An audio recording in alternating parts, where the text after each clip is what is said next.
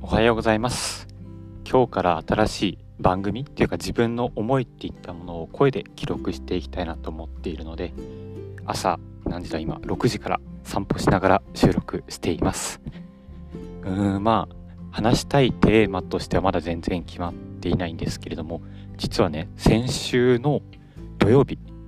人生で初めて実家を出ました。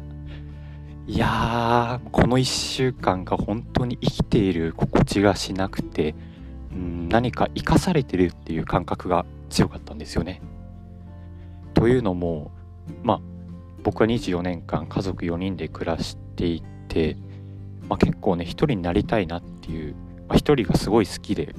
家の中でも自室でこもっていたりとかしていたんですけれどもでもそれっていうのは何だろう家族という温かい存在見守ってくれる絶対的な安心できるゆりかごのようなものがあったからこそ、そういう一人の時間がすごい楽しかったんだなってこの1週間で気づかされましたね。うん、なんかなもう本当に、うん、辛いとか悲しいとかじゃなくてもう生きるって、うん、自分の足で立つかそれか誰かに支えてもらうっていうことなんだなっていうのでで今の僕っていうのは自分で足場を固めていってでその足固めた足場っていうのをまた誰か、まあ、それこそ将来出会える自分の子供だったりとか一緒に住む人だったりとかそういうことを土台を今度作る側の人になったんだなっていうのを思ってます。うんまだねちょっと今1週間ということで、うんまあ、これからね今自宅の中も段ボールも多かったりとかまだまだ家具家電揃っていないところがあってまあワクワクする一方ねそういうのにちょっと追われてるっていう 毎日を過ごせています。いやでも久しぶりにうん今日今土曜日なんですけど久しぶりに朝5時に起きて、まあ、ランニングをしてねでこうやって今ランニング終わりに歩きながら収録してるんですけどいやいいですね朝って。このうーんなんだろう。日々の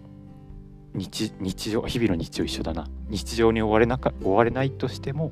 追われない状態で、まあ、自分に向き合えるこの静けさっていうのがねすごい好きなんですよね。うん、今日も気が付いたら1キ ,1 キロじゃないな。1時間ぐらい